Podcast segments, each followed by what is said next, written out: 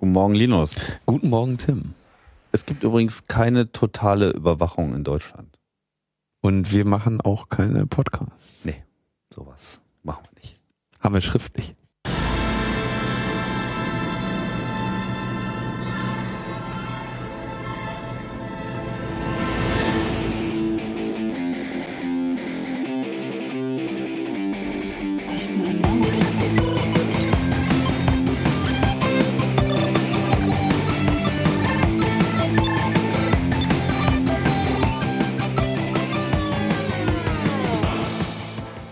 Herzlich willkommen zum Chaos Radio München hier auf Loda 92.4. Es ist Mittwoch, 14. August, kurz nach, äh, ja, bei uns ist gerade kurz nach halb drei, aber in Wirklichkeit ist es wahrscheinlich bei euch jetzt gerade genau 20 Uhr.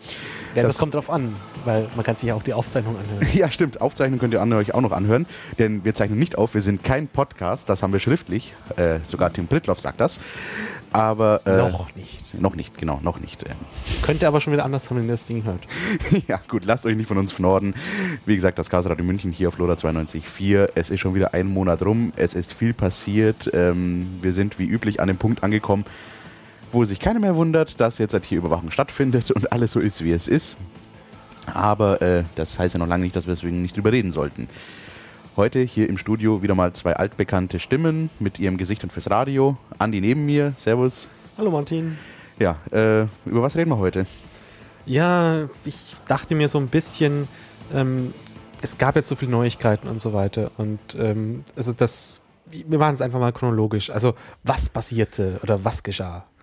Ja, was geschah? Äh, wir erinnern uns, äh, letzte Sendung, wir haben darüber gesprochen, Whistleblowing und so weiter. Edward Snowden, ein ehemaliger Systemadministrator der NSA, ist mit einem ganzen Stapel Papiere unterm Arm aus dem Gebäude rausgelaufen und hat der Welt erzählt, guck mal, was ich habe, ihr werdet total überwacht.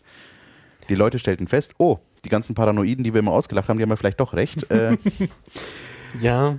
Äh, gut, das heißt, jetzt müssen wir nicht mehr drüber diskutieren, ob wir überwacht werden. Jetzt wissen wir, dass wir es werden. Ähm, Jetzt ist im Grunde nur noch der Punkt, wo wir uns fragen können, wollen wir was dagegen machen? Können wir was dagegen machen? Und genau diesen Bereich tut ja zum Beispiel jetzt die Bewegung der Krypto-Partys unter anderem mit angehen, worüber genau. wir uns heute auch unterhalten werden. Ja, aber da erst ganz am Schluss. Aber ja. Ähm, es ist ja nicht die einzigen, also wir sind ja nicht die einzigen, die sich über das Thema irgendwie denken, das sollte man uns mal unterhalten. Ähm, es gibt da auch so E-Mail-Diensteanbieter äh, in Deutschland, die sich was ganz Neues, Tolles ausgedacht haben. Also neu, ja. naja. Ja, meine Damen und Herren, äh, vergessen Sie irgendwie äh, die E-Mail, ja. Äh, E-Postbrief ist total von gestern, kann jeder.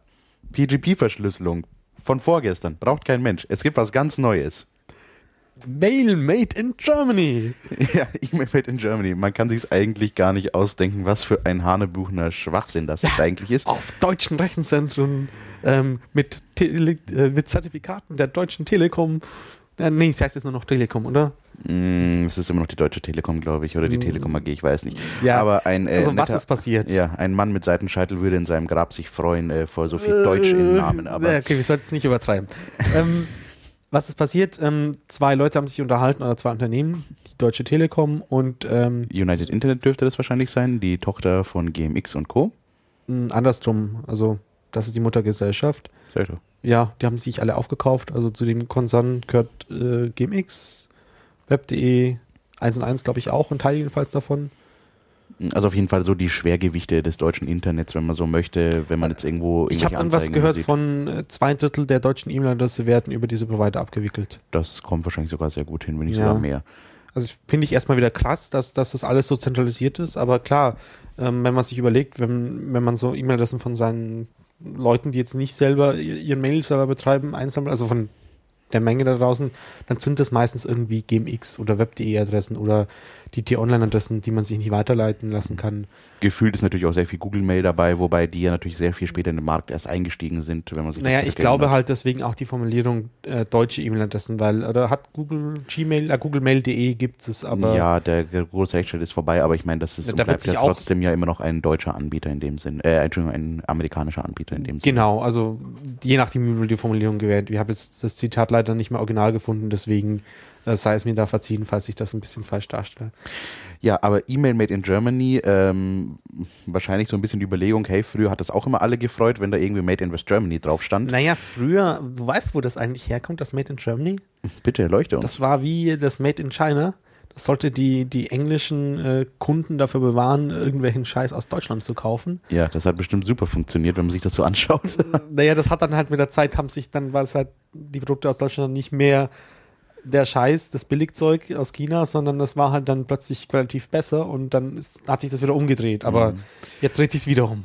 Ja, wobei natürlich jetzt genau eben hier die Frage, ist denn E-Mail mit dem Qualitätssiegel Made in Germany tatsächlich eine bessere E-Mail als äh, vielleicht die E-Mail, die von meinem Kollegen über seinem Webserver aus Kanada abgeschickt wurde? Ne, das kommt immer drauf an. Also erst muss man mal schauen, was ist es denn eigentlich? Was ist, was ist E-Mail made in Germany? Also ganz grundsätzlich kann man auf jeden Fall schon mal sagen, die, die sich jetzt vielleicht mit der E-Mail und äh, ähnlichen Produkten wie zum Beispiel dem E-Postbrief schon mal auseinandergesetzt haben, da ist ja sozusagen nicht mehr der Grundgedanke der E-Mail dahinter, wo das ja tatsächlich jeder über Ja, seinen lass, uns, eigenen... lass uns dazu einfach mal später kommen. Also, was ist äh, E-Mail made in Germany? Konkret. Prinzipiell weiterhin erstmal, das wollte ich gerade sagen, es ist weiterhin erstmal nur eine ganz normale E-Mail, die man da verschickt oder ganz normale E-Mails Okay. und nicht jetzt eben wie so jetzt andere da jetzt irgendwie, die nur das Konzept einer E-Mail auf ihr Produkt übertragen. Ja, aber die Besonderheit ist jetzt eben sozusagen, was jetzt halt eben die ganzen Beteiligten von ihrem E-Mail Made in Germany äh, Verbund da überstülpen, dass sie das als neuen heißen Scheiß verkaufen, nämlich, dass sie jetzt halt auch die E-Mail-Server, die untereinander kommunizieren, über einen verschlüsselten Kanal sprechen lassen. Eine Also- gesicherte Verbindung. Also die sogenannte Transportverschlüsselung. Genau, wo sich jetzt wahrscheinlich der geneigte User, der äh, weiß, wie man Wikipedia bedient und da vielleicht in einer nächtlichen Session mal drüber gestolpert ist, äh, wait, das ist jetzt nicht so neu, das hatten wir doch schon, das gab es doch eigentlich schon relativ lange. Ja, es, es wird so von 10 bis 20 Jahren, seitdem die Technologie schon existiert, äh, gesprochen. Und also mein Mail-Server macht das natürlich. Also das ist eben genau der Punkt. Schon Die längst. Verschlüsselung zwischen den Servern ist eigentlich ein Usus, äh, sofern es beide Seiten unterstützen, sage ich jetzt mal. Und ist insofern jetzt halt hier schon mal nichts Neues. Aber okay, gut. Äh, sie möchten sich ja in Zukunft jetzt dazu verpflichten, nur noch das zu machen, sozusagen. Äh, auch schön, dass ihr es mal tut. Toll, aber das hätten wir auch schon vor zehn Jahren Genau. können. Gut, aber ich meine, okay, ist jetzt vielleicht ja nur ein Ausrutscher gewesen. Vielleicht haben die das halt nur so unter, unter Umständen mit, haben wir jetzt auch. Was haben wir denn noch im Angebot? Äh, Verschlüsselung bei der E-Mail-Einlieferung. Das heißt, die Kunden können jetzt auch, wenn sie nicht das, das Webinterface verwenden, sondern ihr eigenes E-Mail-Programm, wie zum Beispiel Thunderbird oder meinetwegen auch Outlook, können die jetzt auch über einen Mail-Server sozusagen Mails einliefern, der auf einem äh, SSL-Port, also über eine SSL-Verbindung E-Mails entgegennimmt.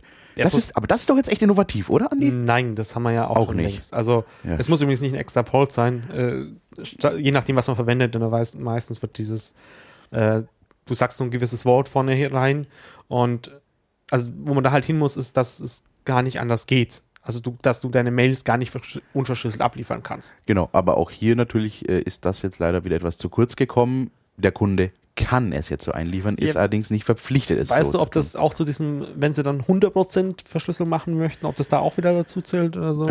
Das ist jetzt halt auch nur ein Plan für irgendwann in die ferne Zukunft. Insofern glaube ich da nichts, was auf dem Papier steht, bis ich nicht sehe, wie es umgesetzt wurde. Ja. Aber ich meine, wie auch du schon gesagt hast, auch hier nicht wirklich eine Innovation zu erkennen, das gibt es halt auch schon. Ja, und aber eine Innovation gibt es jetzt. Und zwar im Webmail ist jetzt so eine tolle Deutschlandflagge mit angezeigt, wenn die Mail über äh, Mail Made in Germany verschickt wurde. Und dann extra sicher transportiert wurde. Wow, das hättest du mir vorsagen müssen, hätte ich jetzt einen Applaus, äh, ein Applaus-Sample rausgesucht, um das noch kurz abzuspielen. Äh, okay, gut, in der Tat, das ist jetzt vielleicht wirklich mal innovativ, dass wenn das aus diesem Sicherheitsverbund kommt, dass ein extra Logo kommt, wobei der geneigte User, der vielleicht Gmail verwendet, der kennt das vielleicht. Es gibt da ja zum Beispiel einen Schlüssel, der angezeigt wird, wenn das von einem verifizierten Absender kommt, zum Beispiel bei Gmail, wenn man eine Mail von PayPal bekommt, die ausnahmsweise kein Phishing ist, sondern wirklich von denen kommt, erscheint ein kleiner Schlüssel in der Adressleiste. Andererseits, mein E-Mail, mein Webmail, es ist Horde Webmail, das müsst ihr jetzt nicht kennen, ist jetzt auch total egal, aber das zeigt mir auch eine kleine Deutschlandflagge an, wenn die E-Mail-Adresse auf .de endet. Das naja, aber das ist halt nochmal ein Unterschied. Aber Ja, aber also von der gefühlten Sicherheit ist es ungefähr dasselbe. genau, aber es ist halt eigentlich keine Innovation. Äh, Dieses komplette Mail in Germany ist ein reiner Marketing-Stunt. Und ähm, ich finde es ein bisschen krass, wie dann teilweise die Medien drauf aufgesprungen sind. Also gerade wenn du dir die ersten Berichte von Bealda angehört hast, äh, die haben das halt in alle Dinge gelobt und so weiter. Und bis ihnen dann mal jemand gesagt hat, hey, das ist, ihr seid da total drauf reingefallen. ich finde es ein bisschen schade, äh, dass ich das jetzt erst so hinterher in Anführungszeichen mitbekommen habe nicht als es wirklich gerade hochgekocht ist, weil gerade als das hochgekocht ist, war ja gerade die OM, äh, das war ja das Hackercamp in den Niederlanden, nur kurz als Einschub. Und äh, ich weiß, dass auf der OM auch unter anderem Detlef Borchers, ein Reporter der CT, dem ein Magazin aus dem Heiße-Magazin, auch anwesend war. Und ich hätte mich ja gerne mit ihm darüber unterhalten und äh, ein paar Audio-Samples dazu eingefangen. Das wäre sicherlich sehr lustig geworden. Ja, am, am besten wäre mal, ich, ich weiß nicht, gibt es so einen Mitschnitt von dieser Live-Pressekonferenz, von dieser Pressekonferenz, die ja auch gestreamt wurde oder so? Eigentlich müsste man sie nochmal geben. Eigentlich müsste sich die Mandio wirklich mal als Sondersendung Ja. hier mal auf Loda komplett ausstrahlen. Aber Mit äh, Kommentar. ja, sozusagen. ich habe gehört, dass wir irgendwie nichts ausstrahlen dürfen, wo die Leute hinter die Ohren, die Ohren bluten würden. Das ist, glaube ich, nicht erlaubt. Naja. Leider. Gut, Gut. also ich glaube, wir können insofern hiermit ähm, das ganze E-Mail Made in Germany, obwohl, Moment, ein Punkt war es auch noch. Ähm, äh, es wird extra herausgehoben, dass die Zertifikate, die sozusagen benutzt werden, um die Verschlüsselung zu machen, nicht von irgendwem kommen, sondern in dem Fall von der Telekom tatsächlich von deren Root CA ausgestellt wurden. Und dass sozusagen da die Kontrolle in der Hand der Telekom liegt, dass das auch wirklich sichere Zertifikate sind. Ich weiß jetzt nicht, ob ich das als Feature sehen soll, aber Naja, also immerhin benutzen sie überhaupt Zertifikate. Ich meine, ob das, das, musst du ja mit, mit SSL machen. Also die Frage ist halt, wie Eben. wie es in der Praxis. Also wenn da plötzlich ein Mail-Server von web.de mit einem VeriSign oder was weiß ich, Trust CA kommt oder so, ob sie dann auch von dem was annehmen oder also die, die Frage ist halt, äh, wie es konkret umgesetzt ist. Wenn sie das wirklich pinnen, also wenn sie wirklich sich merken, dieser E-Mail-Server muss eigentlich mit diesem Zertifikat kommen, dann ist es okay, aber dann brauchst du halt auch kein, kannst auch deine eigenen Zertifikate nehmen und brauchst keine CA, die drüber hängt. Aber Womit wir aber dann wieder an dem Punkt sind, wo wir uns ja schon mal unterhalten haben in einer unserer ersten Sendungen, wenn ich mich nicht ganz irre, äh, wo ist jetzt der Unterschied, äh, ob ich jetzt halt ein eigenes selbstsigniertes Zertifikat benutze oder ob ich da jetzt halt ein, äh, ich sag jetzt mal, eingekauftes Zertifikat habe. Ja, also da kann man einfach nur unsere elfte Folge vom Februar empfehlen. Da haben wir uns eigentlich über CAs und so weiter. Ausführlich Ähm, unterhalten. genau. Wer sich die anhören möchte, haben wir eine tolle Webseite dazu, radio.muck.ccc.de. Ganz toll, auch mit selbstsignierten SSL-Zertifikaten. Da könnt ihr gleich mal üben, wie das ist, wenn so eine Warnmeldung kommt, wenn eine kommt. Äh, aber da, wie gesagt, zum Download. Aber okay, gut. Äh, legen wir damit mal unser Patriotismus-E-Mail äh, zur Seite. Ähm, Naja, naja, wir haben noch dieses andere Mail, wo auch Deutschland drin steckt. Ja, da ist keine Fahne bei. Gut, äh, die E-Mail, noch so ein wunderbares Produkt, äh, schon deutlich älter, wenn man so möchte. Ich glaube, ich das erste E-Mail-Produkt, was größere Beachtung gefunden hat im Bereich des, äh, wir müssen das jetzt irgendwie sicher machen. Naja, das, also angefangen hat das Ganze wohl einfach damit, dass die Behörden gerne ein Telefonbuch haben wollten für E-Mail-Adressen. Also, dass man halt weiß, okay, Bürger Martin, äh, wohnhaft in deren der Straße, okay, wenn ich dem jetzt keinen Brief schicken möchte, sondern einen Post, äh, eine, eine, eine Mhm. Elektronische Post, dann kann ich dann nachschauen, welche E-Mail-Adresse hat der denn eigentlich. Genau, wobei halt hier auch das Ganze mit äh, die E-Mail jetzt halt im Sinne auch nur so halbgar ist ein bisschen. Na, es, es, es hat dann halt, da, also das war halt mit dem, mit der Idee ist man reingegangen. Und am Ende ist halt in, aus diesem Prozess was rausgekommen, was eigentlich aus meiner Sicht total äh, unsinnig ist und sonst irgendwas. Ein Adressbuch, ja, wäre toll gewesen. Dann, äh, wenn ich mich irgendwo anmelden muss oder so, dann können mir die auch eine Mail schicken und müssen schicken mir nicht eine Postkarte zukommen lassen oder so, weil die E-Mail reicht mich dann eh besser und, und äh, geht nicht irgendwo verloren oder sonst irgendwas. Das wäre ja schön und toll, aber dann haben sie halt alles Mögliche mit reingepackt. Von Signaturen mit Verschlüsselung und so weiter, aber die Verschlüsselung, die da gemacht wird, also weil halt zusätzlich die, die Anforderung Virenschutz mit reinkam und dann braucht man einen Virenscanner und äh, wie scannt man verschlüsselte E-Mails? Natürlich, indem man sie auspackt. und ja, das ist halt, naja, und es ist halt inzwischen halt einfach ein Marketing-Ding. Also ich habe äh, am Wochenende äh, beim, beim Bekannten von mir so einen, der hat den Telekom-Anschluss umgestellt auf reinen IP-Anschluss. Mhm. Und da ist dann jetzt auch schon die, die E-Mail-Business-Paket mit dabei für 0 Euro im Monat und 0 Euro Einrichtungsgebühr. Und äh, so wird das den Leuten von der Telekom und den anderen Providern, die da dabei sind, halt jetzt aufgedrängt. Und es ist halt eigentlich eine, eine Verschlechterung. Also, was nämlich in diesem die E-Mail-Gesetz da auch noch mit drin steht, ist so Zeug wie, ähm, die Mail gilt nach zwei Tagen oder also sehr, sehr viel weniger Tagen, als, als es bisher mit dem Brief äh, war. Als angenommen und gelesen. Genau. Und äh, das ist halt einfach eine, eine Verschlechterung. Und ich- mich wundert es da halt auch, dass die Verbraucherzentralen dann nicht den, den Gesetzgebern auf den Dach, aufs Dach steigen und den da äh, sagen, was fällt euch ein? Bisher war das ja irgendwie total mit zwei Wochen und dann nochmal und selbst bei einem Einsch oder Einschreiben oder sonst irgendwas, also wo du wirklich vier bis acht Wochen oder noch mehr Zeit hattest, bis du, bis man davon ausgehen konnte, dass es du gelesen hattest. Und das ist halt jetzt plötzlich rechtsverbindlich. Und Das ist in der Tat doof natürlich, aber mein. Das Problem ist ja auch bei der ganzen Sache mit den E-Mails. Ähm, es ist jetzt halt nicht so, dass ja tatsächlich der User da tatsächlich eine E-Mail-Adresse hat, womit er ich sag, mal, von außen irgendwie erreichbar wäre. Es ist ja ein in sich abgeschottetes System. Ja, wie, wie sieht so eine die E-Mail-Adresse denn eigentlich dann aus? Das ist der Punkt. Von außen her sieht es aus wie eine normale E-Mail-Adresse. Es ist eben äh, dein Was Username. passiert, wenn ich in normal, mein normalen MyClient diese Mailadresse eintrage? Gar nichts. Es ist kein MX-Record dafür, also kein Mail-Server dahinter, der tatsächlich eine Mail annehmen würde, geschaltet. Die, die E-Mails in dem Gesetz gibt es da, oder ich bin mir nicht ob es genau im Gesetz steht oder nur in der Umsetzungsrichtlinie stehen ja diverse Sachen drin, wie zum Beispiel, das Ganze muss unterhalb der Domain de-mail.de laufen oder so. Äh, dann wurde das irgendwann geändert. Das reicht, wenn die E-Mail irgendwo im Domainnamen vorkommt. Dann wurde es irgendwie weiter geändert. Das muss eigentlich gar nicht mehr vorkommen. Ähm, aber letztendlich sind es in sich abgeschottete Systeme halt, wo sozusagen nur sozusagen registrierte User, die entsprechend Porto dafür bezahlen, auch entsprechend eine so eine Mail verschicken können an die anderen User, die es dann empfangen können. Das ist das eine Ding. Aber weswegen das ganze System aus meiner Sicht ja auch noch weiter kaputt ist, ist ja die ganzen Features, wie du schon vorhin angesprochen hast. Das Ding hat Featureitis, äh, sehr viel auf Papier, aber leider nicht alles umgesetzt auch oder nicht zwangsweise umgesetzt. Zum Beispiel hier eben das Stichwort, weswegen ja die E-Mail ja auch als sicher verkauft wurde am Anfang, bevor es jetzt wirklich äh, umgesetzt wurde, sondern eben nur als Angebot da war oder als Ankündigung, es wird es mal demnächst geben. Es hat Ende-zu-Ende-Verschlüsselung. Sternchentext potenziell. Aha, also das können wir auf jeden Fall schon mal ausräumen. Die E-Mail ist keine Ende-zu-Ende-Verschlüsselung. Das ist der Punkt. Im Standard sind, steht, man könnte es Ende zu Ende verschlüsseln. Was tatsächlich ist, was auch die Anbieter ja nicht müde werden zu betonen, die Mails werden ja verschlüsselt zwischen den Anbietern übertragen. Und die Anbieter sehen gar nicht, was in den Mails drinnen ist. Wieder Sternchentext. Äh, wir tun nur die Mail kurz entschlüsseln vor dem Transport, um die Viren zu checken, dann wieder verschlüsseln, dann weitergeben. Auf der Gegenseite wird nochmal kurz entschlüsselt, Viren gecheckt, wieder verschlüsselt und die dann ins Postfach gelegt. Ja, ja, und dass die Überwachungsschnittstelle natürlich da in dem Virenprozess mit drin ist. Es besteht keine Gefahr für die Bevölkerung. Hier wird nicht überwacht. Also das steht da schriftlich an. ja, also keine ist wie- Totalüberwachung in Genau. Deutschland. Naja. Äh, Ich meine, Also das, und das Krasse ist halt auch, also wir hatten ja die, in der deutschen Gesetzgebung schon sowas wie qualifizierte Signaturen und so weiter.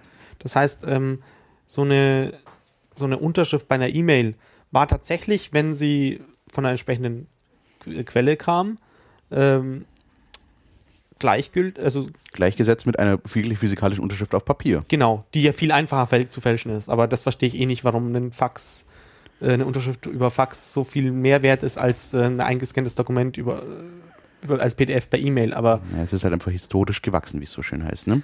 naja.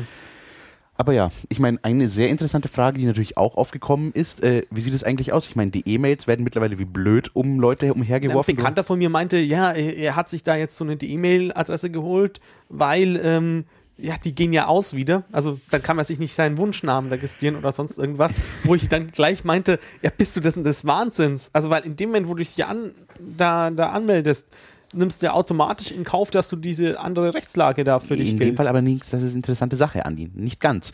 Das, diesem Irrtum bin ich auch aufgesessen. Der Punkt ist, nur weil du eine E-Mail-Adresse hast, heißt es nicht, dass sie automatisch dein präfer präferierter Kommunikationsweg wird. Eine Behörde, die durch Zufall herausfindet, dass du eine E-Mail-Adresse hast, ist nicht automatisch befugt, dir dahin Zeug zu schicken und das dann unter diesen verstrickteren Regeln auch wahrzunehmen oder dann zu realisieren. Das Ganze gilt auch erst ab dem Moment, wo du dann auch hingehst und sagst, hallo, das ist meine E-Mail-Adresse, bitte schicken Sie mir hier Ihren Kram hin. Ungenommen dessen natürlich, dass es dann sicherlich entsprechend sehr bald irgendwelche User gibt, die dann einfach nicht aufpassen und dann einfach da irgendwie die angeben und hinschicken. Wenn auf irgendeinem, äh, keine Ahnung, auf der Steuererklärung ein Formul eine Frage ist, äh, unverbindliche Umfrage, äh, haben Sie eine E-Mail-Adresse? Sternchentext, äh, wir würden Ihnen gerne in Zukunft den Kram da hinschicken. Da wird man im Zweifelsfall schon auch schnell genug dann entsprechend die Daten einsammeln können, wenn es ist. Ach ja. Aber generell ist natürlich trotzdem die Frage im Raum, kann man denn eine E-Mail auch wieder kündigen, wenn man sie einmal hat? Also sie zu bekommen ist kein Problem, das habe ich gemerkt. Gut, ähm, ja, wir wissen nicht, ob man so Dinge kündigen kann, müssen wir mal ausprobieren. Ja, wenn heute am Ende der Sendung noch etwas Zeit ist, dann probieren wir da mal bei United Internet anzurufen und zu schauen, ob man da was machen kann. Interessant wäre es auf jeden Fall. Ja, das heißt, man kann von der E-Mail nur abraten. Ähm, ja, was ist denn, wie würde man seine Mails richtig verschlüsseln? Also wie macht man denn Ende-zu-Ende-Verschlüsselung? Tja, da gibt es natürlich mehrere Methoden. Ähm, ja, letztendlich ist es wahrscheinlich Geschmackssache.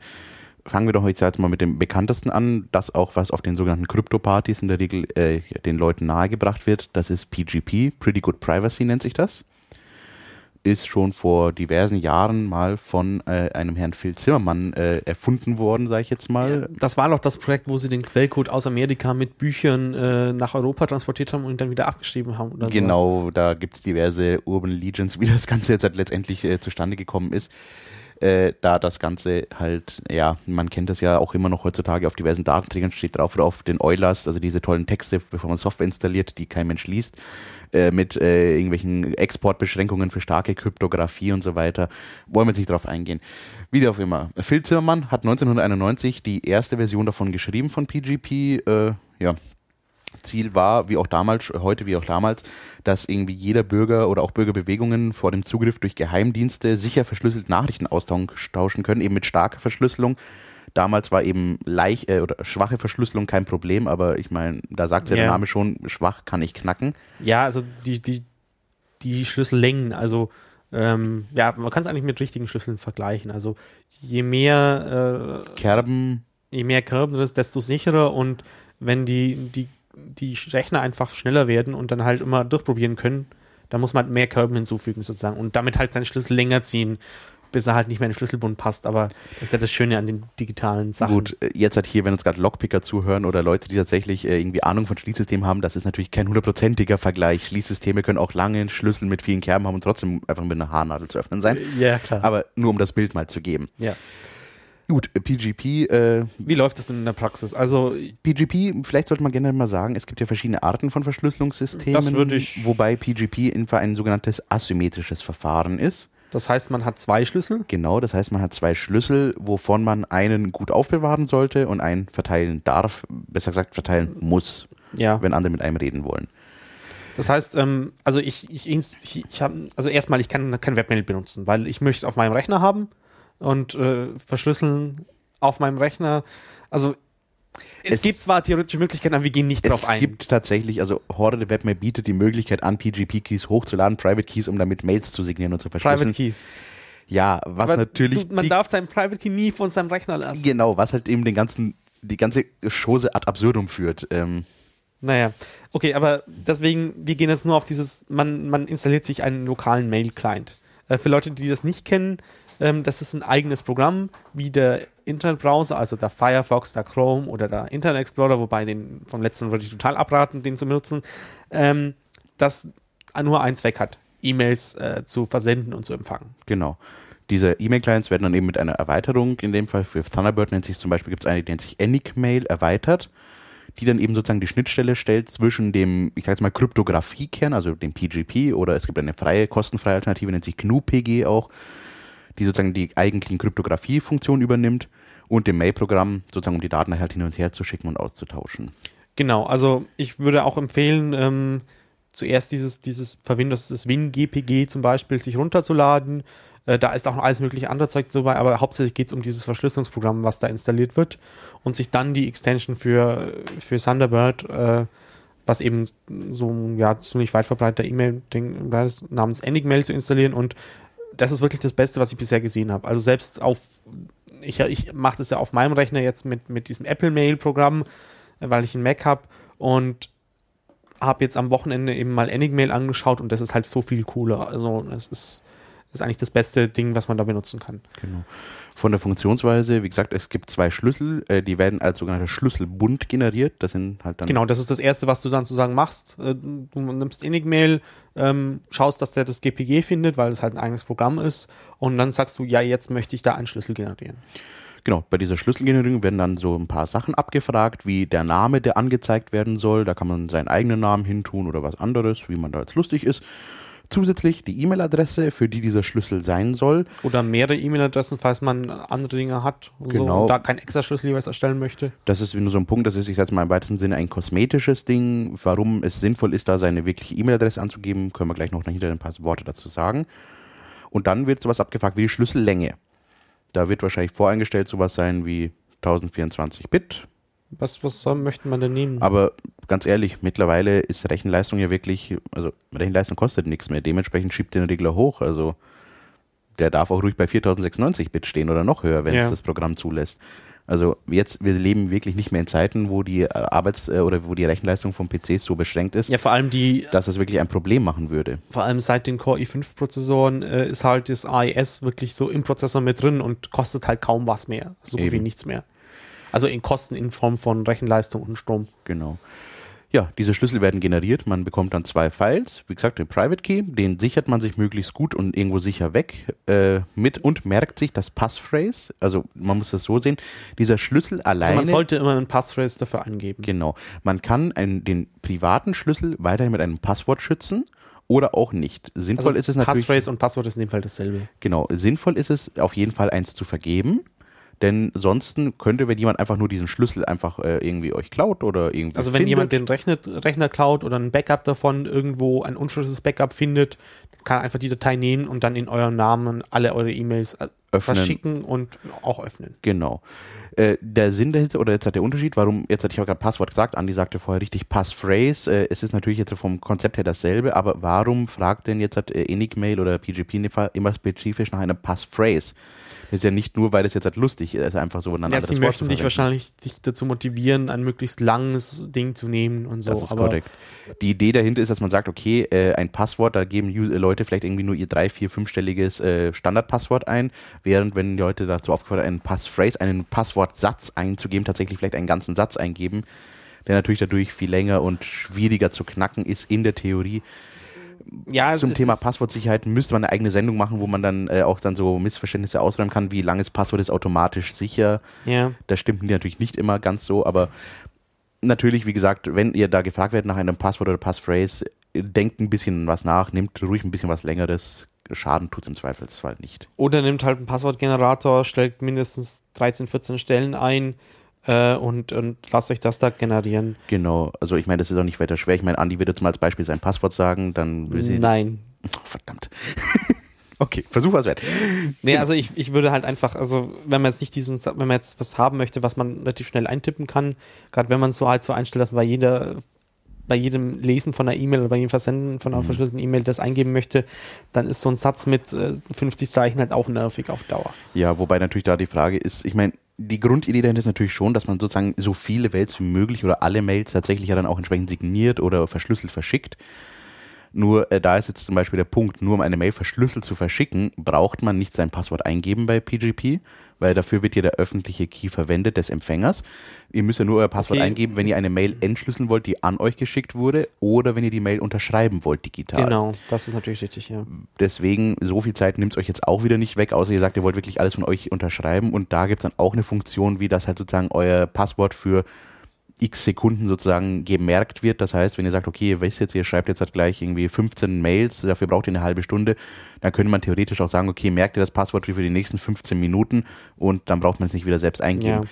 Ob das jetzt halt vom sicherheitstechnischen Aspekt sinnvoll ist, Naja, man sollte halt dann seinen Rechner so einstellen, oder wenn man seinen Rechner verlangt, ihn absperren sozusagen oder halt von Haus aus so einstellen, dass, das dass, dass er sich automatisch absperrt, wenn man ihn gerade nicht benutzt. Das kann man Genau. eigentlich grundsätzlich eh empfehlen. Genau.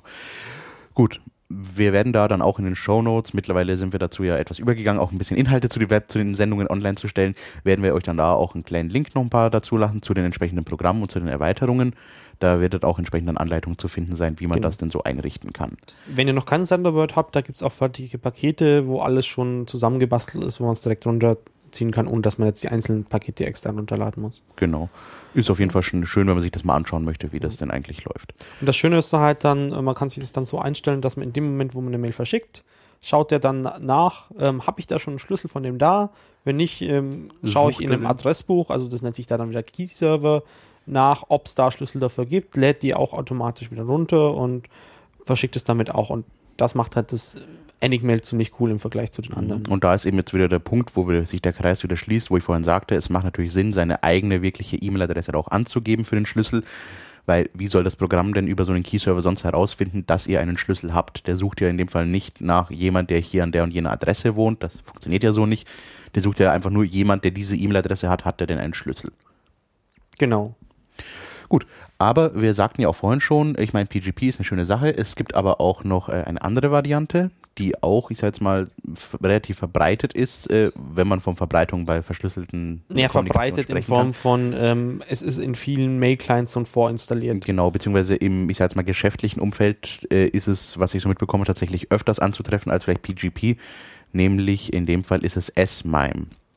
Ähm, für was jetzt S-MIME genau steht, das ist in äh, relativ gutes, äh, äh, nee, nicht Synonym, Akro Akronym? Synonym?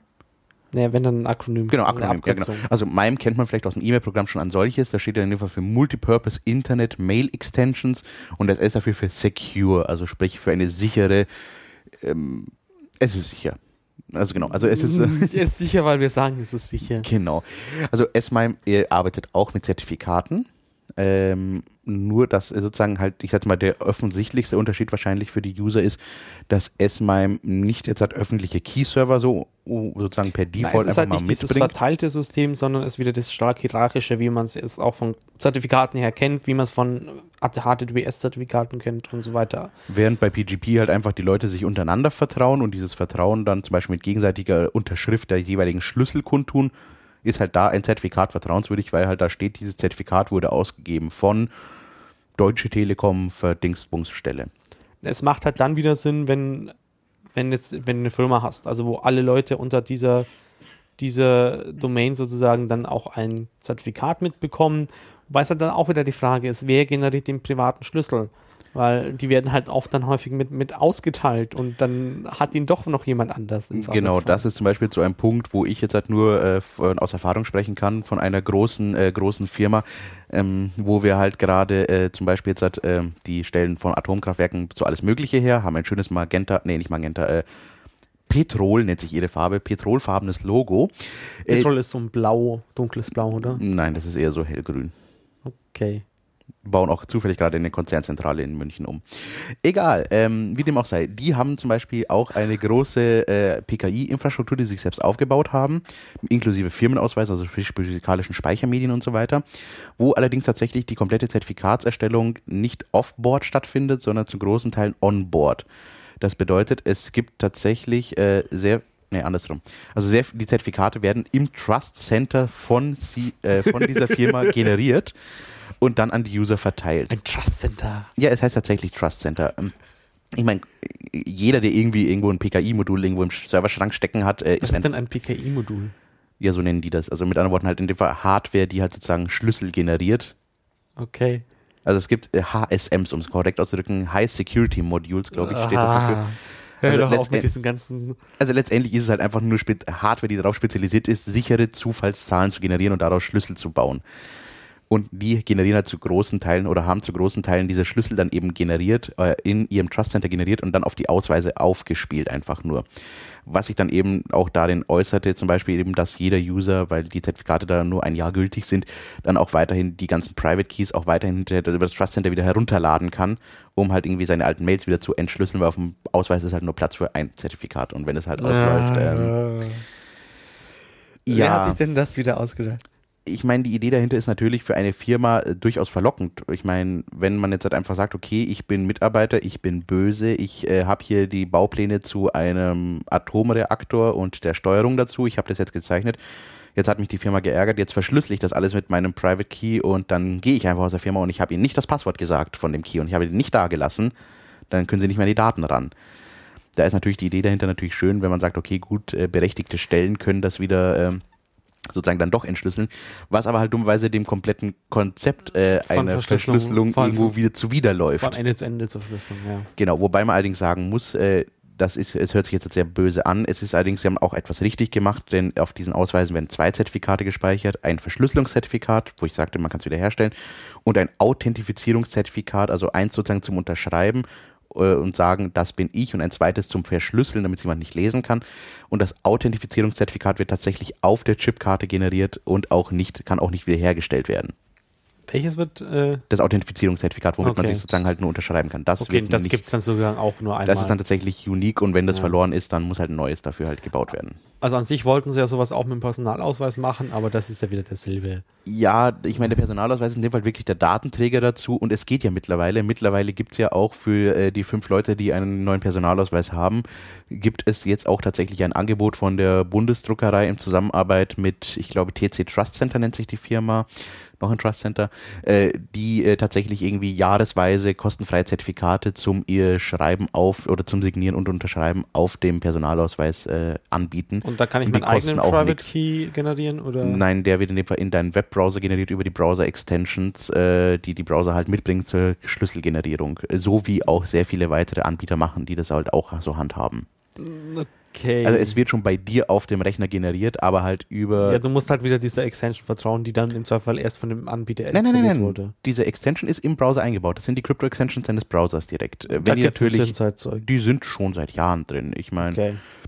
hast halt die Auswahl zwischen mittlerer Sicherheit 1400 512 Kilobit und äh, hoher Sicherheit 1024 äh, oder so, aber ähm, okay, das heißt, du musst deinem Browser halt vertrauen in jedem Fall. Und Genau. wenn das eine Open Source Software ist, dann kannst du auch, kannst wenn du das Wissen hast, gut nachprüfen. Aber ich oder mein, von jemand prüfen lassen, der Ahnung hat, wenn du jetzt eine Firma bist sonst auch hier irgendwas. sind wir wieder an dem Punkt natürlich, äh, dass Kryptographie letztendlich äh, die Kunst der Zufallszahlen ist. Und äh, wenn man sich da mal so durch die letzten paar Jahre durchblättert, hat im Grunde so ziemlich jedes Betriebssystem, äh, was letztendlich die Zufallszahlen dann liefert, da mindestens sich ein Glitch geliefert, wo die Zufallszahlen vielleicht nicht doch ganz so zufällig waren. Was ja eben genau der Grund ist, warum es diese von mir vorhin kurz erwähnten heiß HSMs ja überhaupt gibt, die irgendwie Schweinegeld im teilweise fünfstelligen Euro-Bereich kosten, um da eben wirklich sichere Schlüssel, Zufall. echten Zufall der zu nicht generieren. vorhersagbar ist. Genau, beziehungsweise es gibt ja auch, äh, keine Ahnung, wenn man sich mal ein bisschen einlesen möchte, jetzt halt nicht in Bezug direkt auf CryptoKeys, aber random.org, also Zufall.org auf Englisch geschrieben, die äh, bieten ja auch echte Zufallszahlen an, die in dem Fall mit kosmischer Strahlung zum Beispiel arbeiten, die dann irgendwie von fünf verschiedenen Standorten, die total geheim gehalten werden, damit man sie Okay, nicht lass uns mal wieder auf den und so. Boden der Tatsachen. Aber wie gesagt, da kann man sich auch mal gerne einlesen, wenn Ja. jemand wissen möchte, wie Zufall funktioniert. Ähm, das heißt, es gibt dieses andere Zeug, ähm, aber wir, wir empfehlen eigentlich trotzdem erstmal bei jedem äh, GPG-Mail einzurichten. Also Ja, also ich meine, GPG ist im Zweifelsfall die wahrscheinlich praxistauglichere Variante, sage ich jetzt mal, weil es im Zweifelsfall im privaten Umfeld besser ver verbreitet ist. Ich persönlich nutze auch S-MIME-Zertifikate. also du machst beides. ich habe PGP-Keys, die entsprechend publiziert sind. Ich habe auch S-MIME-Zertifikate, wobei halt der Punkt ist, wie gesagt, Signierst du dann deine E-Mails mit S-MIME Ja. und mit GPG gleichzeitig? Nein, nur mit S-MIME. Bei PGP muss ich mein Passphrase eingeben, bin ich zu faul dazu. Okay. Nein, aber das ist genau der Punkt. S-MIME ist in so gut wie jedem Mail-Client einfach schon ab Werk integriert. Man muss nicht ein Plugin installieren, man muss sich nicht groß damit äh, herumärgern. Es ist wirklich nur irgendwie anklicken, hier hast du das Zertifikat, benutzt das jetzt. Ja, aber das Problem ist halt, äh, man muss einen Anbieter finden, der das macht und ja, Da- an sich möchten wir eigentlich keine Werbung machen. Es gibt einen Anbieter aus, ich glaube, Israel ist der, äh, der äh, stellt kostenfreie Zertifikate aus. Das ist, also man muss auch mal sagen, äh, ich bin jetzt einfach so frei, ich sage den Namen, Start, Start SSL nennen sich die. Die scheinen tatsächlich von ihrem Geschäft etwas zu verstehen. Die stellen für Privatkunden kostenfreie Signier Signaturzertifikate und auch kostenfreie Webserver-Zertifikate aus, die immer ein Jahr gültig sind, die auch von jedem Browser vertraut werden. Und die Jungs scheinen tatsächlich zu wissen, was sie machen. Also da kriegt man auch nicht einfach so die Zertifikate, man muss sich verifizieren. Und da sitzt, äh, was ich gehört habe, tatsächlich, deswegen, auch wenn die Zertifikate teilweise innerhalb von 10 Sekunden kommen, da sitzt tatsächlich noch ein Mensch da, der sich die Zertifikat-Requests anschaut und sagt, ja, freigeben, generieren. Naja, also ich würde ja gerade Israel äh, und die Verbindung zu USA und so, naja, aber die Frage ist halt, du musst halt sicher gehen können, dass dein, dein privater Key ist und wer dann da unterschreibt, ist halt eine andere Sache. Es geht halt eigentlich nur darum, wieder, ja, wie, ist es denn da eigentlich? Also wie also da ich denn ist da tatsächlich mein, dein mein Webbrowser, dein Webbrowser generiert in dem Fall deinen Key, dein Private Key, der oder dein Zertifikatsrequest, der dann vom Web oder vom deren Dienst dann sozusagen signiert wird, beglaubigt wird sozusagen nee, nee, ich und meine jetzt, entsprechend in die Tra Chain of Trust aufgenommen wird. wenn ich dir jetzt eine Mail, wenn ich dir persönlich jetzt eine Mail per S-MIME verschlüsselt zuschicken möchte, Das würde erstmal nicht hinhauen, weil du nicht weißt, dass ich SMM habe. Das heißt, du würdest mir eine Nein. Mail schicken oder ich schicke ich dir. weiß, dass du S-MIME Ja, hast. das ist der Punkt. Du weißt es, aber nicht dein Mail-Client. Das ist ja der schön, die Sache an daran. Du musst entweder deinem äh, E-Mail- E-Mail-Client tatsächlich dann mein S-MIME-Key, meinen öffentlichen S-MIME-Key sozusagen füttern. Damit er weiß, wie er das verschlüsseln soll. Ist auch ein asymmetrisches Verfahren. Und wie komme ich an den? Schickst du den jedes Mal mit? Entweder ich schicke ihn dir mit oder es gibt, so wie das Firmen betreiben, zum Beispiel es gibt die European Bridge CA, wo sich unter anderem Siemens, Deutsche Bank, Telekom und noch ein paar große Unternehmen zusammengeschlossen haben und eben ihre ganzen äh, Zertifikate eben publizieren. Oder eben, das ist der, ich sage jetzt mal eher der Use Case, das ist zu sein auch das einzige Mal bis jetzt, dass ich eine verschlüsselte S-MIME-Mail überhaupt bekommen habe. Ich habe äh, der Geschäftsführerin eines äh, großen Webhosting-Unternehmens hier aus Ismaning eine E-Mail geschickt hatte die S-MIME-Zerti signiert, weil es ja mein Klein automatisch macht. Aber das ist nur zurück- Zertifikat und nicht die Signatur gleich. es ist die nicht dein- Signatur und da steckt auch mein. Zertifikat eben mit drin und ich habe von ihr dann eine verschlüsselte Mail zurückbekommen, weil sobald die Mail-Clients sehen, oh, der hat Ah, auch okay. S-MIME, wird das Ding einfach sofort verschlüsselt. Weil mit Was der ich- Signatur immer das Zertifikat gleich, was, der, was nur ein anderer Name für Public Key ist, also öffentlicher Schlüssel, äh, mitgeschickt wird. Was ich Ah, dann darin okay. äußerte, dass ich dann erstmal auf meinem E-Mail, auf meinem Handy etwa blöd geschaut habe, kann den Inhalt dieser Mail nicht anzeigen. Was? Wieso? Bis mir dann gekommen ist, ach ja, hm, ich habe die aus meinem Web, äh, nicht aus meinem Webmail, aus meinem E-Mail-Client eben verschickt Ja. und mein Webmail kann es natürlich nicht anzeigen. Der hat ja meinen Key nicht. Ja, Gut, äh, jetzt haben wir uns aber ein bisschen verquatscht. Also wie gesagt, Genau, das gibt's auch, geht auch. so, so viel zur E-Mail-Verschlüsselung. Ähm, es gibt ja noch ein paar andere Dinge, die man verschlüsseln möchte. Ähm, ich denke, mit dem, das, das Wichtigste davon ist, glaube ich, die Festplattenverschlüsselung, weil ja, du, du lädst das Zeug runter und so weiter. Einzelne Mails sind zwar verschlüsselt, aber eigentlich möchtest du dein Zeug auch verschlüsselt abspeichern. Genau, man möchte eigentlich nicht in die Bedouille kommen, dass wenn man irgendwo mal ins Ausland fliegt, äh, irgendein äh, Oder Grenzbeamter da eventuell mal das Notebook aufklappt und einfach mal absaugt oder auch generell einfach jemand dein Notebook Stell dir vor, dein Notebook anschaut. wird geklaut oder sonst irgendwo. Du möchtest eigentlich sicher gehen, dass der damit nichts anfangen kann mit dem Zeug, was da drauf ist. Genau, da gibt es ja diverse Varianten. Jetzt mit, ich glaube, ich bin mir nicht sicher, ob es mit Windows Vista oder mit 7 eingeführt wurde. Ja, im Zweifel sollte man E7 benutzen. Also ja, aber wie gesagt, mit Sieben, einer der also- neueren Generationen, äh, mit einer der äh, Spielzeugvarianten von Windows, also farblich gesehen, wurde ja zum Beispiel BitLocker äh, bzw. File Vault äh, in Nein. Windows nachgerüstet. BitLocker ist sozusagen, also das BitLocker ist die Variante, wie es- bei Microsoft heißt. Äh, FileVault ist die Variante, wie es bei ähm, Apples Mac Ah, OS X macOS. heißt. Ah, okay. Ähm, und so ist eigentlich in jedem Betriebssystem in der Zwischenzeit einfach so ein Haken drin, wo man sagen kann, ja, bitte die Festplatte verschlüsseln. Genau. Hier sind wir natürlich wieder bei dem üblichen Dilemma bei äh, Microsoft und Apple. Äh, wir müssen ihnen einfach darauf vertrauen, dass in dem Fall ihre äh, Kryptographie eine starke Kryptographie ist, dass es da keine Hintertürchen Da gibt. ist es halt schon mal besser als gar nichts. Und es ist besser als nichts. der Typ von der Straße, der hat da schon mal mehr Probleme. Die NSA vielleicht nicht, aber genau, also dafür hat man dann halt seine privaten Dateien, wirklich privaten Dateien vielleicht nochmal extra in was anderem. Genau, wo halt der Punkt ist, bei Apple zum Beispiel war das mal der ein Punkt, dass irgendwie halt die Private Keys, die zum Verschlüsseln nutzen, halt auch ins iCloud-Backup gelandet, gewandert sind. Du kannst dich entscheiden mit, weil das Problem ist halt, in dem Moment, wo du deinen Schlüssel vergisst oder das, dein, dein Passwort dafür. Sind die Daten weg. Genau. Und deswegen hat Apple dir halt den Service gebietet, dass du deinen privaten Schlüssel bei ihnen auch hinterlegen kannst. Und du musst dann nur drei Fragen, oder jemand muss dann nur drei Fragen zu dir persönlich, also wie heißt deine Katze, wie heißt deine Mutter und wo, bist, du, geboren? aufgewachsen? Ähm, und dann kriegt er das Passwort. Was natürlich, ja, naja. Ja, siehst du diese, diese Spur hier auf der Tischplatte? Das war, wo ich das gehört habe. genau, das ist halt, okay, ich meine, ist besser als nichts, aber ich meine, es gibt natürlich auch immer Alternativen dazu. Äh, was es auch gibt, ist zum Beispiel äh, für gerade, ich sag jetzt mal, irgendwie äh, Unixoide äh, Systeme Lux. Genau, das ist so die Linux-Lösung davon oder eine, oder die, die am besten performt. Mittlerweile auch bei den, ich sag jetzt mal, Haus- und Hof-Distributionen für den End-User, wie zum Beispiel Ubuntu, nur noch beim, Install beim Installieren wirklich nur noch einen Mausklick entfernt, Genau. das zu nutzen. Also das ist halt auch der Unterschied äh, im Vergleich zu den vorher genannten anderen Betriebssystemen. Ähm, bei Linux muss man sich halt eigentlich bei der Installation entscheiden, es zu machen. Und da ist es aber inzwischen halt eigentlich überall drin. Ähm, das heißt, einmal diesen Haken ansetzen und äh, anhaken bei der Installation von äh, deiner Lieblings-Linux-Distribution und dann ist es dann eigentlich mit drin. Bei den BitLocker und FileVault, äh, also bei Microsoft Mhm. und Apple, kann man es auch später noch dazu mit einhängen. Die haben das so eingebaut, dass es das dann rumschiebt. Ich und so. meine, dass mit Lux auch möglich ist, aber das ist dann wirklich äh, ein großer es ist Aufwand. vermutlich nicht zu empfehlen und es ist genau. wahrscheinlich einfacher, dann eine Kopie auf die externe Festplatte zu ziehen. Und, Und das dann nochmal komplett frisch zu machen. genau. Ja, äh, was es auch noch gibt, TrueCrypt, äh, auch ein sehr beliebtes System, funktioniert äh, plattformübergreifend sogar, Ja. ähm, arbeitet auch mit dem, was man eben möchte, kompletter Festplattenverschlüsselung und sogenannte Pre-Boot Authentification. Das Ah. bedeutet, äh, man verschlüsselt die komplette Platte und selbst sozusagen das Windows drauf ist nicht erkennbar, weil es halt wirklich ein verschlüsselter Blob ist. Man muss erst ein Passwort eingeben, damit man überhaupt sozusagen dahin kommt, dass das System hochbooten kann. Ja. Ist halt im im Vergleich Vorteil zu den vorgenannten Lösungen.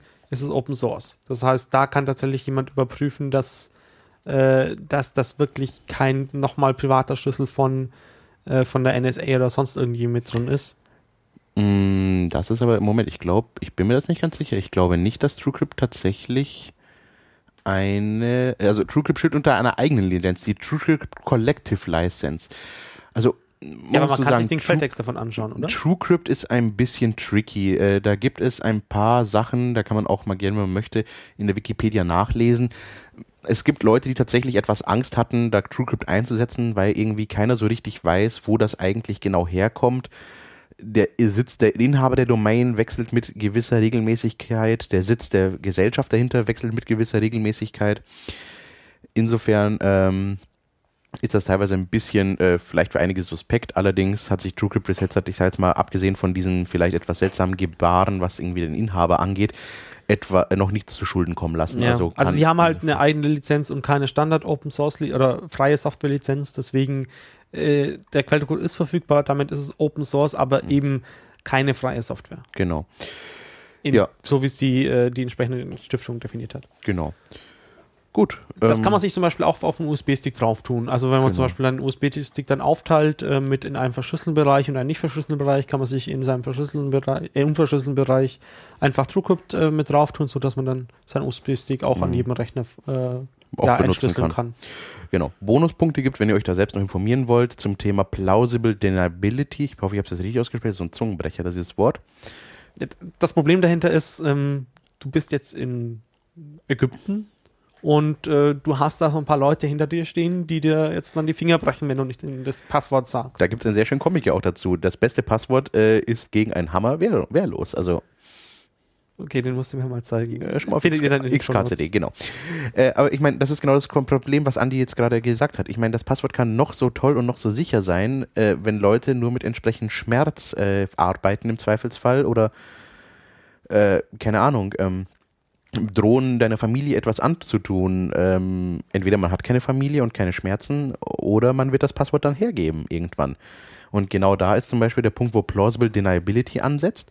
Man sagt, okay, es ist ja offensichtlich, dass auf diesem System etwas Verschlüsseltes ist, weil es ist einfach nur ein großer Blob an Daten, die man nicht interpretieren kann. Äh, plus halt irgendwie, äh, ja, sonst halt nichts drauf.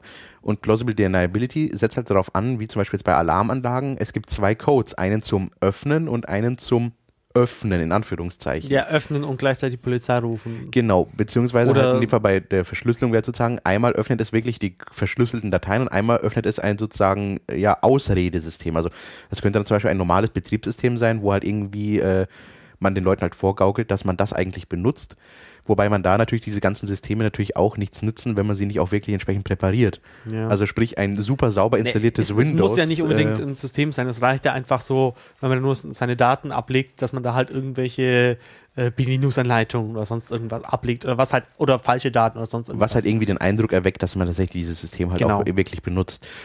Ähm, ja, kleine Anekdote am Rande. Ich bin mir sicher, ich glaube, das war irgendein, äh, die äh, TSA hat ja da auch mal irgendwie einen Leitfaden dazu rausgegeben. Äh, TSA? Also die Travel, Secu äh, Travel Security Agents, also die, die halt die Grenzkontrollen an der, U- in der USA machen okay. und auch ein paar Mal ihre Nase in Notebooks reinstecken. Äh, wo dann auch so ein lustiges Ding mal rauskam, wie von wegen, der, äh, die Person ist verdächtig, auf ihrem kompletten System wurde nicht ein Pornofilm gefunden. Insofern, lasst euch da von euren Partnern nichts Falsches erzählen. Es ist nur natürlich und dient eurer Sicherheit, wenn ihr auf dem Desktop mindestens einen Ordner mit Pornos habt. Das ist nur für die, äh, wenn ihr verreist, äh, also für die Ja, ja. Grenzbeamten. Ja. okay.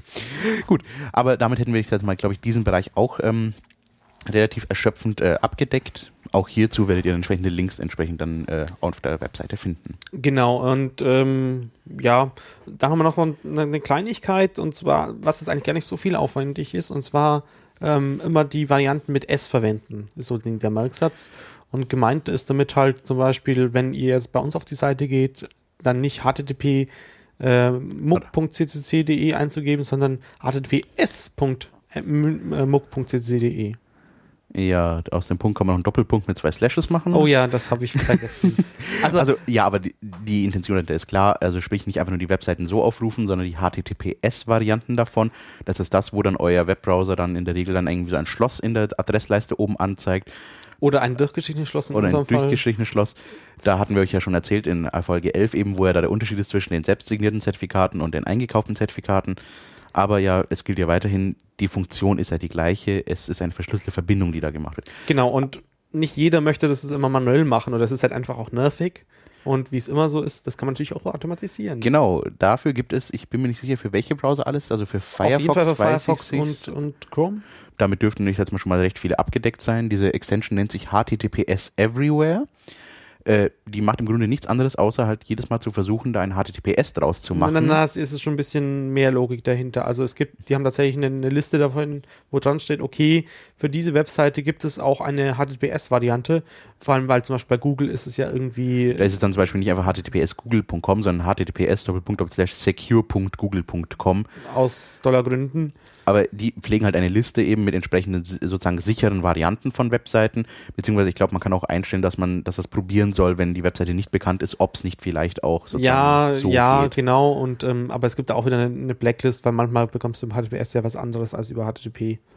Aber letztendlich ist halt das, ich sag mal, eine gute Möglichkeit, ohne dass man sozusagen jedes Mal von selbst dran denken muss, um da entsprechend eine sichere Variante aufzurufen, sondern das halt so direkt machen kann. Genau. Und Aber- generell möchte man halt das Grundrauschen eigentlich erhöhen. Das genau. heißt, das ist die, wäre die Frage gewesen, warum das Ganze Grundrauschen erhöhen? Was kann man sich darunter vorstellen? Ich meine, was soll da rauschen? Internet ist doch digital. Na, die, die Idee ist ja, sozusagen momentan hört man ja auch, ja, die, die NSA die, und, und wer auch sonst noch immer, der speichert das verschlüsselte Zeug auch mit Mhm. weg, damit er es halt später entschlüsseln kann. So, und die Idee ist halt mit Grundrauschen erhöhen, dass am besten, im besten Fall alles verschlüsselt ist, Mhm. sodass es ihnen eben keinen Sinn mehr macht, da alles, alles mitzusperren, weil sie die Kapazitäten dafür nicht hätten, die Schlüssel für alle zu knacken. Und ähm, deswegen, ja, installiert GPG überall bei ihren Eltern, bei euren Freunden und äh, benutzt alle HTTPS, damit es da eben schwieriger ist. Genau, und falls euch jetzt halt diese Variante, die wir jetzt hier hatten, die Krypto-Party im Radio, äh, nicht, ich sage jetzt mal, ausreichend war äh, oder vielleicht nicht so verständlich war, wie ihr euch das jetzt gerade vorgestellt habt. Äh, es gibt natürlich auch jetzt halt hier gerade eben aufgrund des großen Interesses auch jetzt öfters Krypto-Partys, bei euch sicherlich auch in der Nähe. Wir können euch leider jetzt halt aktuell noch keinen Termin direkt nennen dafür, wann es jetzt halt hier zum Beispiel in München eine geben wird. Es gibt von irgendwelchen anderen Organisationen immer wieder welche. Man muss halt immer darauf aufpassen, manche Krypto-Partys sind nicht wirkliche Krypto-Partys, da werden dann wieder irgendwie seltsame, äh, seltsame kommerzielle Produkte angeboten. Also auf jeder Krypto-Party soll es eigentlich, es sollte da euch nicht verkauft werden oder sonst irgendwas. Genau. Das ist eigentlich so einer der Regeln, um sich überhaupt Krypto-Party zu nennen. Naja. Genau. Gut, aber dann würde ich sagen, jetzt sind wir eh schon wieder fast am Ende unserer Sendung angelangt, wenn ich es richtig sehe. Ähm, Ein bisschen Zeit ein haben wir noch. Also haben wir noch. Ähm, nehmt euch auf jeden Fall, ähm, also wenn ihr wissen wollt, wann die nächste Krypto-Party in München äh, stattfindet, die wir sozusagen auch gut finden, ähm, dann abonniert doch einfach mal unsere Mailingliste. Genau, äh, wir haben da eine tolle Mailingliste, nennt sich talk.muckccc.de. Da könnt ihr einfach hinschreiben, wenn ihr wollt, dass ihr da abonniert werden wollt. Also einfach talk-subscribe äh, eine Mail hinschicken, oder einfach bei uns im Wiki schauen, das ist alles Genau, wir werden in die Shownotes entsprechend einen Link hinpasten. Da findet ihr dann eben nicht nur Ankündigungen zum Thema Mailinglist, äh, nicht nur eine Ankündigung zum Thema äh, Krypto-Partys, sondern findet ihr generelle Ankündigungen für alles Mögliche. Äh, ja, wir werden da entsprechend dann auch schauen, dass ihr da äh, dann äh, von uns entsprechend Zeug zu äh, geschickt bekommt. Aber eben, dass ihr euch da nicht wundert, zusätzlich dazu findet da auch generelle Ankündigungen statt, wenn bei uns im Club oder im Chaos-Umfeld Sachen passieren. Genau, wenn mal Vorträge gehalten werden oder sonst irgendwas. Aber es kommt relativ wenig, also äh, wahrscheinlich so drei, vier E-Mails im Monat. Genau, So. also da braucht ihr nicht jetzt Angst haben, dass ihr da einen weiteren Newsletter abonniert, von dem ihr eh nichts äh, sozusagen habt. Ja, dann haben wir es heute für dieses Mal. Ja, äh, schnell ist die Sendung rumgegangen. Ja, genauso schnell wie es sonst immer auch. genau, eine Stunde ist schon wieder rum. Ja, äh, nach uns jetzt dann um 21 Uhr hier auf Lora München die Gegensprechanlage. Sicherlich auch wieder mit einem voll interessanten Thema. Ich habe leider vergessen nachzuschauen, was kommt. Aber bis jetzt wurden wir da nie, enttäuscht. Ja, äh, wir hören uns in einem Monat schon wieder. Das ist dann schon der äh, September und zwar dann am 11. September. Ihr seid uns natürlich auch gerne eingeladen, dass ihr dann äh, bei uns am Public Tuesday vorbeikommt in der Hessstraße 90, Schleißheimer Straße 41 in äh, 80797 München. Das wäre dann das nächste Mal am 10. September, also genau der Tag vor der Sendung. Da könnt ihr dann wahrscheinlich wieder Andi und mich dann hier auch sitzen sehen und am Rotieren, oh, wir wollten ja noch eine Sendung aufzeichnen. Je nachdem, ich hoffe mal, dass das nächste Mal wieder äh, zeitnah funktioniert. ja, wir sehen, sehen was passiert äh, und dann werden wir euch auch wieder einiges Lustiges erzählen können, was denn so in der Welt der Überwachung und anderen Sachen passiert ist. Ja, abschließend danke fürs Zuhören. Ein Bonuspunkt haben wir noch. Wenn ihr euch wollt, schaut doch mal, was OTR ist und informiert euch darüber. Hat auch was mit Verschlüsselung zu tun. Hausaufgabe für nächstes Mal. Ja, und äh, ansonsten hören wir uns einfach in einem Monat wieder. Haltet die Ohren steif und denkt dran, wenn ihr den Fnord nicht seht, dann kann er euch auch nicht fressen. Servus. Ciao.